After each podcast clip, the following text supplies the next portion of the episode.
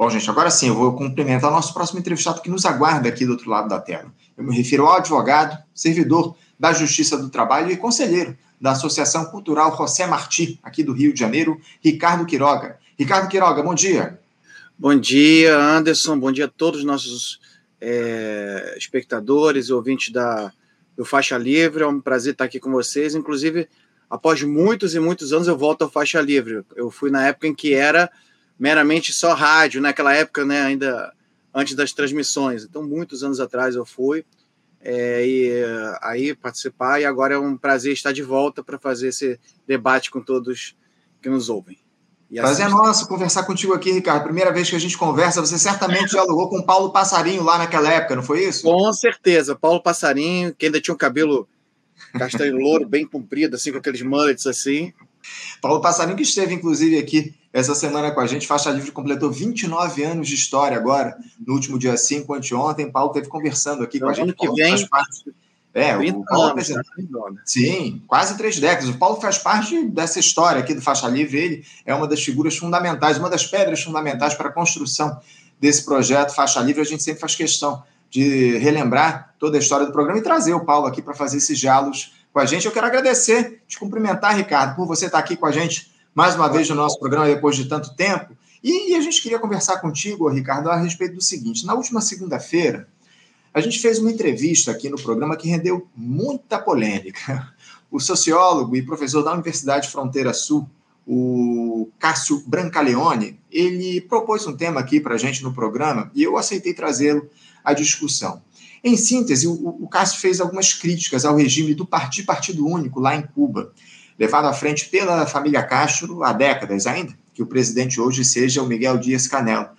Disse que o povo cubano não participa efetivamente da gestão por lá, algo que se daria em um regime socialista, e denunciou algumas perseguições de perseguições políticas de figuras que têm histórico de militância à esquerda lá em Cuba. Antes da gente tratar, o, o, Ricardo, a respeito dessas questões mais específicas que o Cássio levantou aqui, eu queria que você nos explicasse como é que é o regime político em Cuba hoje, Ricardo, pouco mais de sete anos após a morte do líder da Revolução lá de 1959, do Fidel Castro, principal liderança política e popular lá em Cuba. É, como é que é o regime político em Cuba hoje, aos olhos de vocês da Associação Cultural José Martí, Ricardo? Bom, é, bom dia a todas e todos. Eu acho que assim não dá para explicar a Revolução Cubana sem entender a história de Cuba como um todo, né? Então acho que isso é o, é é o principal é, é, a principal discussão agora. É, primeiro que é preciso deixar claro que é, ter partido único ou não ter partido único, inclusive há quem defenda não ter partido, por exemplo, o anarquismo defende não existir partido. Então acho que isso é uma, é uma discussão que na minha, na minha opinião é secundária, é muito mais fruto da construção política histórica, é, tradição do povo que estiver em, envolvido, do que efetivamente uma receita pronta.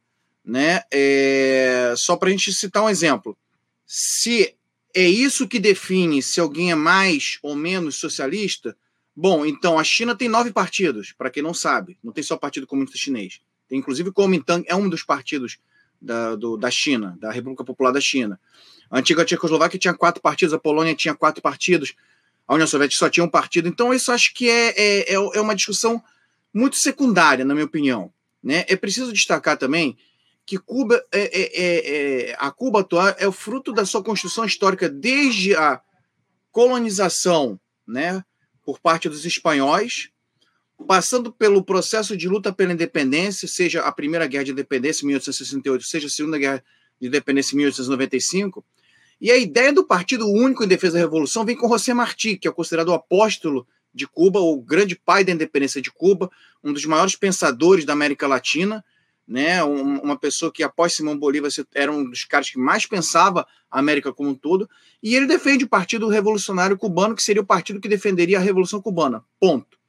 Né? Naquele momento ele não, não, estava imbuído, até pela distância, não estava imbuído de ideais marxistas, etc., embora tivesse muito é, em comum com o pensamento é, marxista, pelo, pelo que se propunha, ou seja, uma sociedade igualitária, uma sociedade que respeitasse os direitos de todos, etc., independente, combatendo o imperialismo, né? e nós na América Latina sofremos isso muito por conta do Destino Manifesto, né, da doutrina Monroe, etc. Então, é importante destacar isso. Então, Cuba foi se constituindo. Então, você tem o surgimento do Partido Comunista de Cuba, que depois se torna o Partido Socialista Popular. Você tem as lutas que levam a uma Constituição de 1940, que é uma Constituição mais avançada. Você tem o golpe de 1952 de Batista, você tem todo o período da ditadura e depois a Revolução Cubana, que não começa como Revolução Marxista, também é preciso destacar isso, que está imbuído muito mais do espírito nacionalista e, e bebendo da fonte dos pensamentos de José Martí, mas que é levada ao socialismo e, a, e o pensamento marxista-leninista, inclusive pelo, pela imposição do próprio imperialismo norte-americano, que não aceitava naquele momento nenhum regime que fosse minimamente neutro na disputa da Guerra Fria. Né? Basta lembrar que o, o governo de João Goulart não era nenhum governo revolucionário e sofreu um golpe.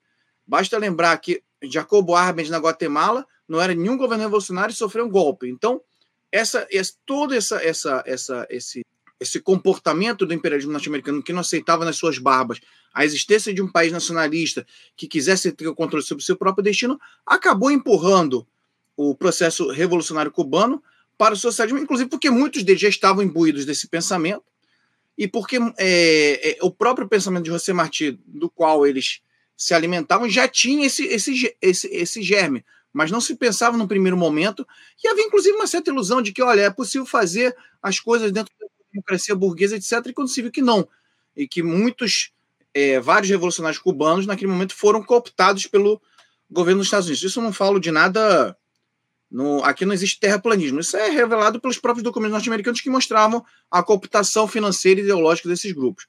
Então, quando a Revolução ganha um caráter socialista, e aí é preciso destacar, Fidel só se torna presidente, e aí a palavra presidente tem que ter muito. Tem que ser levado com muito cuidado, porque a gente, quando fala presidente, já pensa no presidente da República, poder executivo, aquela coisa é, bem é, tradicional do nosso sistema. O presidente em Cuba, na verdade, ele é o presidente do Conselho de Estado, que é um órgão que sai de dentro da Assembleia é, Nacional do Poder Popular. Então, é, um, é uma figura que talvez tenha uma, uma, uma semelhança com o que é os regimes, o, o, regime político suíço. Essa lógica, assim, né, de que sai um órgão de dentro do poder legislativo e que dali que sai o presidente. Mas Fidel, até, até a final da década de 70, ele era o primeiro-ministro. Na verdade, quando começa a Revolução, nem primeiro-ministro naquele momento ele era. Primeiro-ministro era outro. É, e até final da década de 70, o presidente de Cuba era Oswaldo Dorticós. Então, era é, para a gente ter essa, essa, essa coisa que parece assim, não, Fidel estava se. Fidel ocupava um espaço no governo, era uma liderança em conteste, era uma liderança é, popular, carismática, então, obviamente, independentemente da posição que você ocupa, você acaba sendo a figura de referência né? Mas é, é, que existe essa ilusão, nossa, como ele ficou como presidente no poder. Não. Se a gente fizesse também uma equivalência, presidente como se fosse um primeiro-ministro, ou seja, ele era eleito deputado, na Assembleia ele, eles elegiam um Conselho de Estado, ele era eleito como presidente desse Conselho de Estado. Agora que é novo com a nova reforma constitucional, agora existe uma separação mais clara, né? ou seja, o Miguel Dias Canel ele é o presidente da República, que sai de dentro do Conselho de Estado, mas você tem um primeiro-ministro, você tem o presidente da Assembleia, então você tem um poder um, um pouco mais é, dividido no sentido do, do, do, do, executivo, embora a figura do presidente continue sendo a figura de proa para fins é, nacionais e internacionais. Mas é, é, que se cria essa ilusão. E outra coisa, o Partido Comunista Cubano, como nós o conhecemos hoje, só surge em 1966 ou 67, salvo engano, porque antes disso havia o Partido Social, Socialista Popular, que era o Partido Comunista fundado em 1900, é, na década de 20. Você tinha o Movimento 26 de Julho, que é essa bandeira que eu tenho aqui atrás, que era dos revolucionários cubanos que estiveram na guerrilha, seja rural, seja urbana. Você tinha o Diretório Revolucionário Estudantil, entre outras organizações pequenas que se congregaram. Aí viraram as organizações revolucionárias é, integradas, depois, eles se passaram a ser o Partido Único da Revolução Socialista Cubana. E depois resolveu se constituir o Partido Comunista Cubano, que se falava: olha, não precisa ter várias organizações separadas. Então, não foi simplesmente aquela, aquela, aquela ideia que você tem na própria União Soviética, já com a constituição do Partido Bolchevique, que se torna, uhum. que no início o Partido Operário Social Democrata Russo, mas depois afunila para o Partido Bolchevique, depois para o Partido Comunista. Então, a, a lógica, ou do Partido Comunista Chinês, por exemplo, se fosse o caso, mesmo assim o Partido Comunista Chinês apoiado por vários outros partidos, mas não existe essa criação de imediato, ou seja, ele é uma criação lenta, histórica e que se baseia muito no que José Martí pensava no século XIX. Então, para não dizer que, olha, aquela coisa tradicional, etc. Então, é, muitas vezes a gente se faz uma análise muito é, rasa ou muito comparando com outros processos políticos, né? E mais uma vez, é, por exemplo, o Partido Comunista Cubano, constitucionalmente, ele é proibido de indicar candidatos de participar das eleições. Quem indica a indicação e a construção de candidaturas vem desde baixo, através das escolhas dos, das candidaturas dos delegados municipais, e aí você vai ascendendo. Ou seja, então o Partido Comunista de Cuba não tem uma ingerência, participação enquanto partido. Cuba tem um sistema diferente, óbvio que não é um sistema fácil de copiar, não é uma coisa que eu acho que serve para países talvez com uma dimensão muito maior, como uma, ilha é, do tamanho de Pernambuco, com uma população de 11,2 milhões de pessoas, isso é mais fácil de você dimensionar. Então você não precisa ser filiado a partido para ser candidato, essa sua indicação vem, de, vem, vem a partir de é, assembleias de vizinhos. Então, é, muitas pessoas já participaram desse, já, já assistiram esses processos, é um bem interessante, um debate aberto, amplo, onde as pessoas se candidatam e, se, e debatem candidaturas e depois eles são votados. E aí o mais votado. E se não tiver mais votado no primeiro turno, tem o segundo turno, para ter mais de 50% dos votos. Então, é tudo bastante. É, muito mais coletivo e democrático do que o nosso processo. Porém, eu quero repetir, não é um processo que eu diga que tem, é, é possível de copiar em outros países. Cada país tem sua realidade, sua construção histórica, inclusive dada a sua dimensão. Ô, Ricardo, eu queria aproveitar que você falou a respeito dessa questão de participação popular, porque em uma das falas aqui no, no nosso programa, o, o Cássio relatou que Cuba não tem um regime socialista de fato, mas de intenção socialista, onde a participação popular seria muito restrita. É, como é que o povo se faz representado no governo, Ricardo, durante a gestão? A população é ouvida de que forma em Cuba? todas as grandes mudanças legislativas de Cuba, né? Não falo de leis assim, ah, lei para organizar tal coisa, lei de...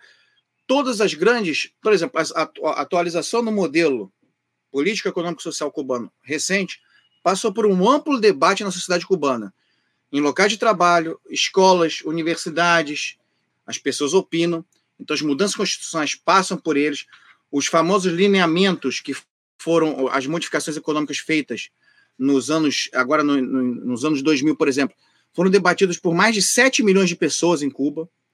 Inclusive, a proposta original sofreu várias alterações por conta da opinião da população cubana. É, então, o, o, o, próprio código, é, a, a, mudança constitucional em relação à questão da família, por exemplo, a questão é, foi debatido, é, debatido pela população, e aí, num primeiro momento, por exemplo, por até por uma influência da igreja, Igreja Católica, das igrejas evangélicas, não se conseguiu colocar como uma regra constitucional a, o reconhecimento da união civil dos homossexuais, por exemplo, né, para observar uma demanda da LGBT, mas depois, num debate na Assembleia, no novo Código é, de, de, Família de Cuba, se estabeleceu isso. Isso foi submetido a um, a um plebiscito, a um referendo popular, a pressão das igrejas foi gigantesca. Os Estados Unidos financiaram, os Estados Unidos que falam tanto do direito LGBT, financiaram as igrejas para fazerem campanha. No entanto, foi aprovado pela população majoritariamente. Então, quer dizer, a, é, a, os debates legislativos passam diretamente pela população cubana, entendeu? Nessa forma. Então, todas essas, essas situações é, de decisões que fa vão fazer uma alteração no rumo do país uhum. passam necessariamente, constitucionalmente, por debate na população, e aí você pode ter diferentes tipos. Você tem um debate onde você faz a construção do, do, do da legislação nova, que aí vai para a Assembleia, que, a, que faz o, a aprovação ali e aí submete a referendo ou plebiscito, ou você pode fazer diretamente submetendo já ao plebiscito do referendo. Olha, tem uma lei aqui, tá, foi debatida na Assembleia, ela tem que ser aprovada. Então, todas as constituições de Cuba foram submetidas a, a, a, a referendo popular. Não houve nenhuma constituição que simplesmente foi aprovada por delegados constituintes, por exemplo. Uhum. Que, mais uma vez, eu não digo que isso não seja legítimo, é uma forma, mas em Cuba é feito assim. Então, todos os grandes debates políticos têm que passar, e aí para isso você tem os comitês de defesa da revolução que se organizam pelas quadras, como eles chamam, né? Que tem um pouquinho equivalência a quarteirões, é um pouco maior que os nossos quarteirões. É, nas universidades, nas escolas, ou seja, todos aqueles que são maiores de 16 anos têm direito a participar voluntariamente, porque inclusive as eleições em Cuba elas são é, não são obrigatórias. Uhum. O cubano vota se ele quiser. Se ele não quiser, ele não vota e não tem nenhum tipo de restrição. Mais uma vez, não acho que isso seja um modelo que dá para importar para o Brasil, porque a cultura política, inclusive o processo democrático brasileiro, ele é muito incipiente, ele está dentro de uma outra lógica. Em Cuba é assim: olha, não é obrigatório votar. Se você quiser votar, você vota. Normalmente a participação popular está, em média, em torno de 90%, sendo voluntária a participação. Ou seja, não é obrigatório, se você quiser votar, vai e vota. Os, o, as urnas é, são custodiadas por crianças, por pioneiros, né, que é a organização da, da, da, dos jovens cubanos, das crianças, né, é, elas que custodiam, então não existe um militar, e depois é feita a, a apuração é, com a participação de quem quiser, ou seja, qualquer pessoa pode ser observador eleitoral e participar da abertura da urna e da contagem de votos. Então, mais uma vez, gente, porque a gente aqui no Brasil passou por um problema parecido, eu acho que o nosso sistema, do ponto de vista eleitoral, urna eletrônica, é, fiscalização, etc., é, é, é, fiscalização pelos partidos, etc., eu acho, não, não tenho discussão sobre isso, tá? eu não uhum. sou comunista, etc.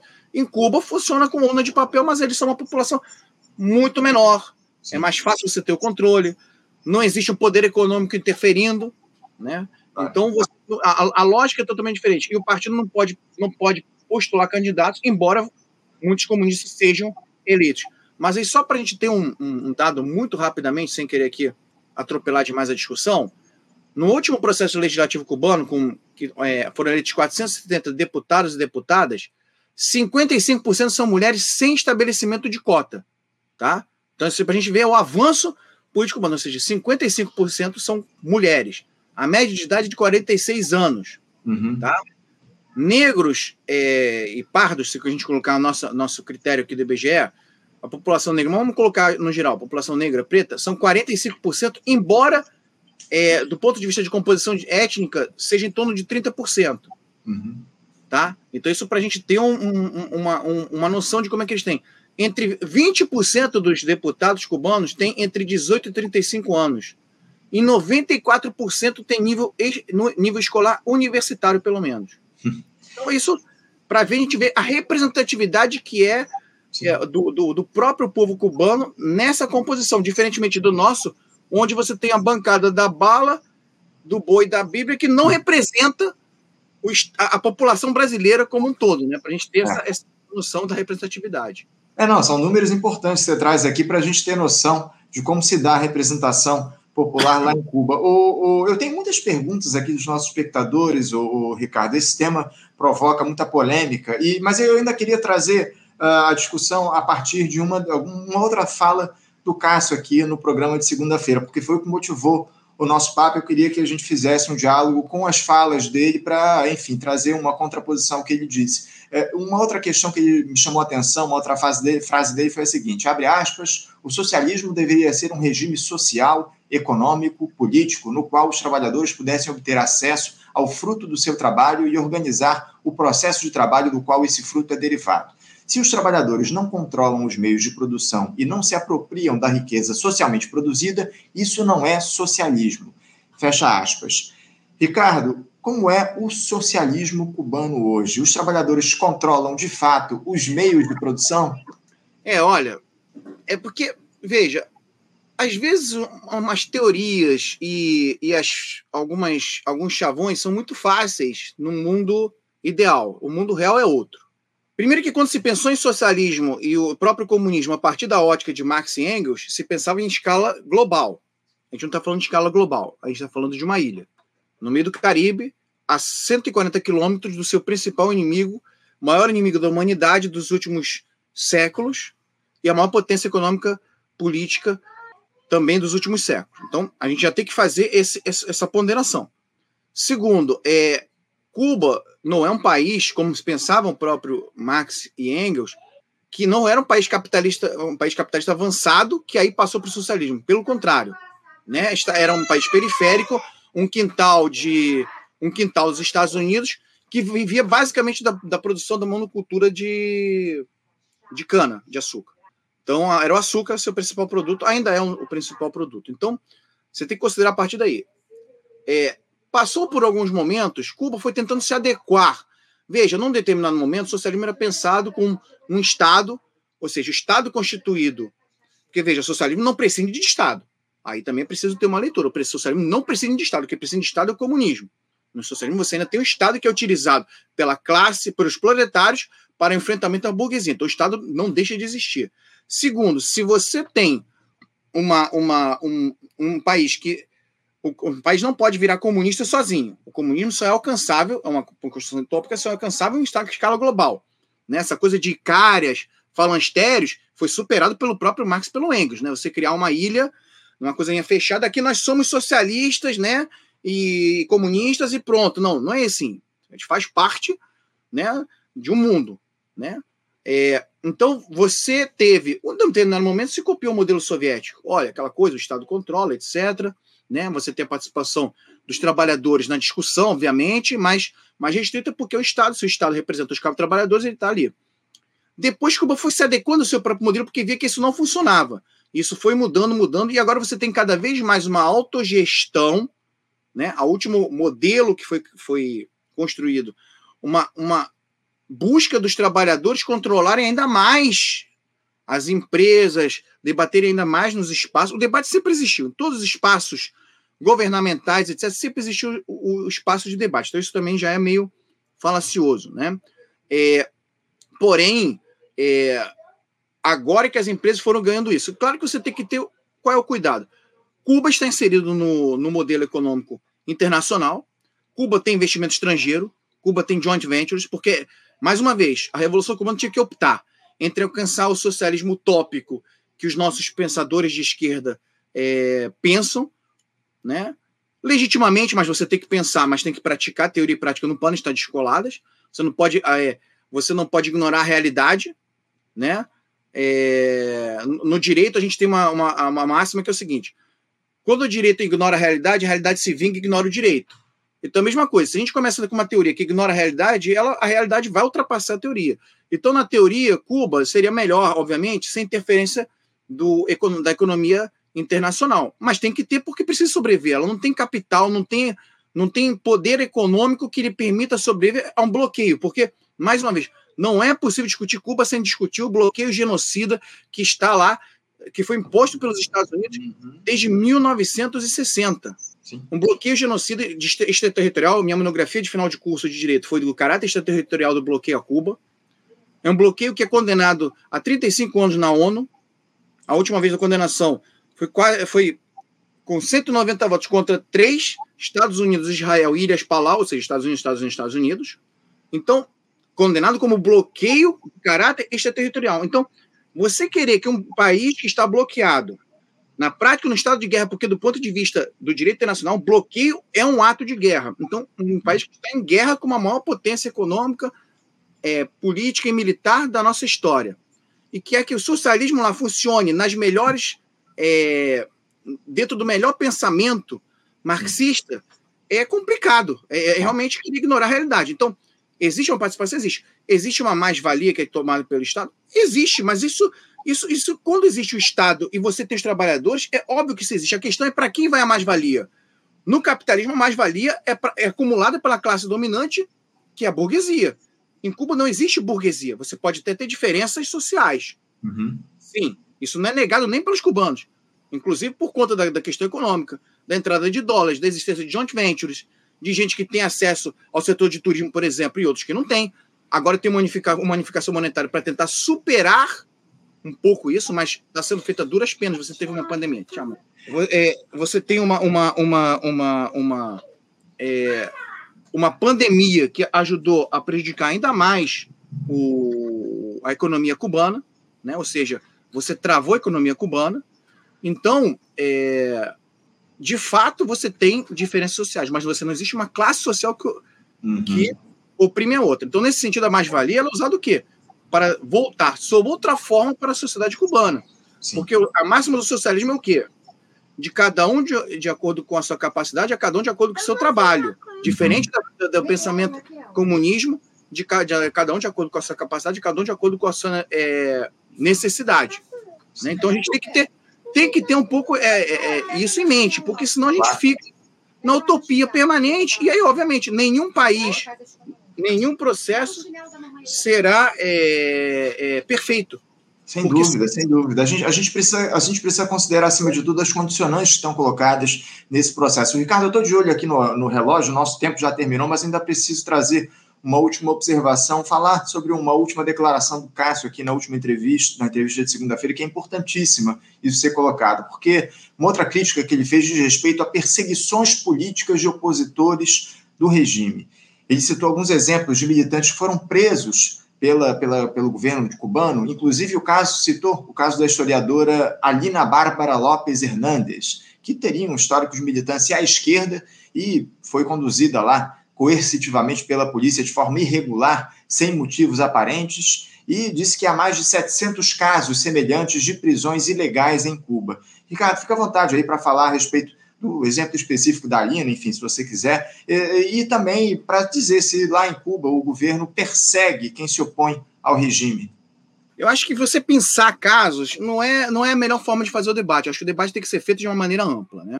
É, mais uma vez, é, a gente tem que é, pensar. Primeiro, Cuba é uma, é uma ilha que está sob cerco, sitiada.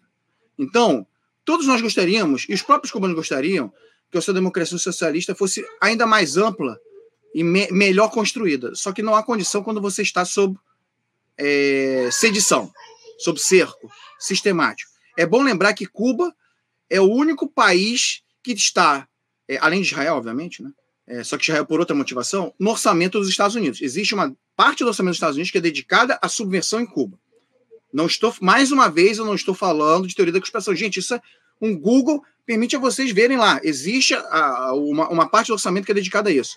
Existe uma máfia contra-revolucionária cubana, abertamente financiada pelos Estados Unidos, que tem parlamentares, que ocupa espaços no governo, que dita a política internacional de qualquer governo democrata ou republicano em relação a Cuba. Então, a gente está falando disso. A gente está falando de subversão que desde 1959, ataques terroristas, bombardeio com napalm das, das plantações é, de cana, é, é, explosão em botar bomba em hotel, assassinar prof, é, professores que iam dar aula para camponeses analfabetos nas montanhas, é, metralhar hotéis a partir de lanchas rápidas, bombardear a ilha, a invasão, tentativa de invasão da Baía dos Porcos, as 638 tentativas de assassinato de Fidel. Então, não estou falando aqui. Tô, você está sempre num permanente estado de tensão. Então, você fica sempre de olho em qualquer tipo de é, movimentação que você se desconfie mais.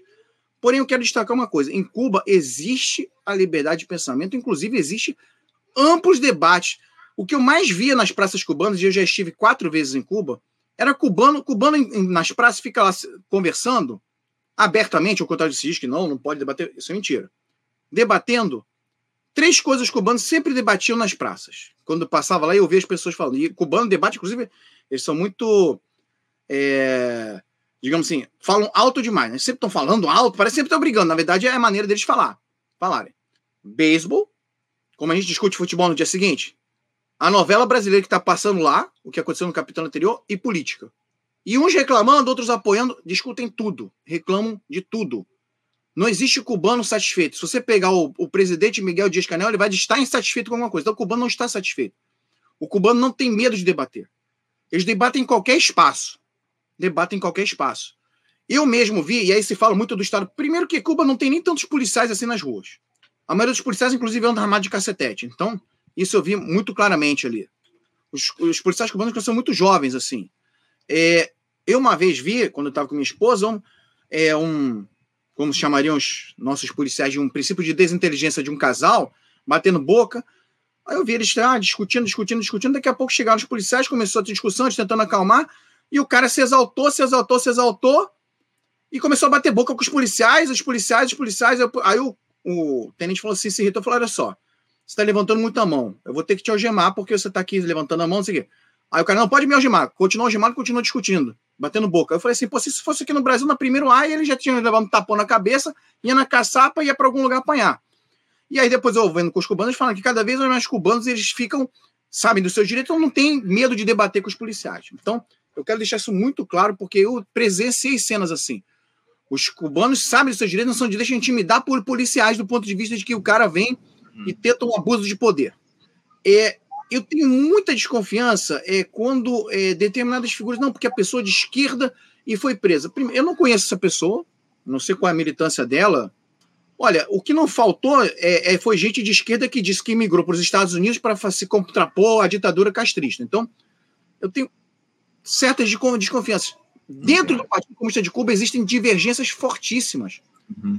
Quando houve a votação da, do, dos lineamentos cubanos, houve quem quisesse, e da última Constituição, houve quem quisesse retirar a construção do comunismo da Constituição cubana. Isso dentro do partido. Então existem divergências. Não há problema em ter divergência. O problema é a quem servem. O que as hum. pessoas pretendem com isso. Aí sim. Agora, não existe condução ilegal. É porque a gente tem um raciocínio muito da polícia, da polícia no Brasil, infelizmente.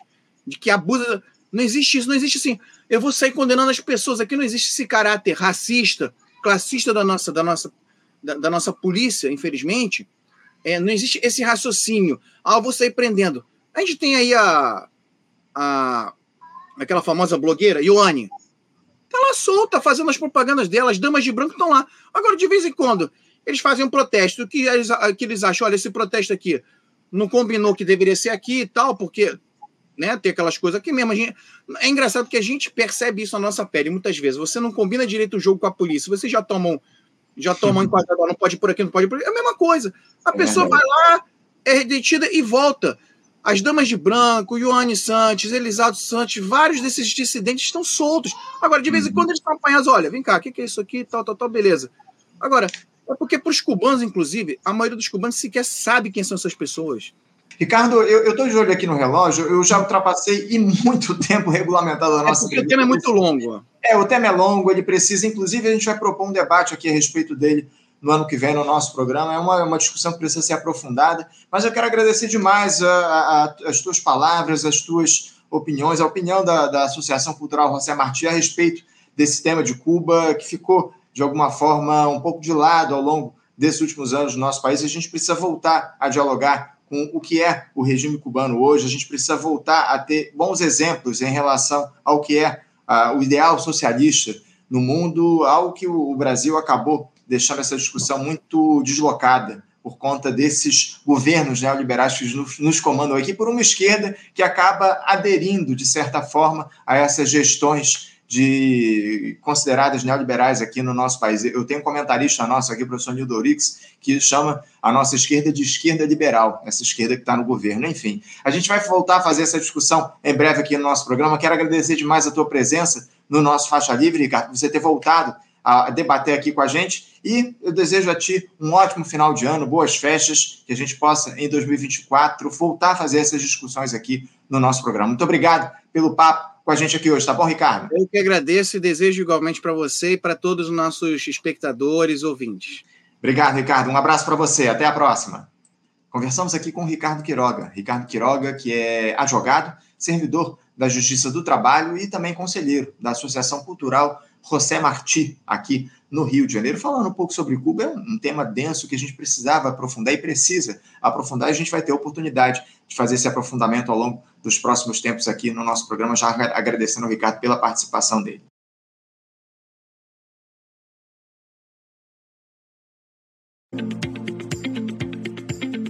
Você, ouvinte do Faixa Livre, pode ajudar a mantê-lo no ar. Faça sua contribuição diretamente na conta do Banco Itaú, agência 6157, conta corrente 99360, dígito 8. Esta conta encontra-se em nome do Sindicato dos Professores do Município do Rio de Janeiro e região, o Simpro Rio, uma das nossas entidades patrocinadoras, mas seus recursos são destinados exclusivamente para o financiamento do nosso programa. Você pode fazer sua doação de qualquer valor, utilizando também a nossa chave Pix, que é ouvinte@programafaixalivre.com.br. Sua contribuição é fundamental para a manutenção desta trincheira progressista no ar.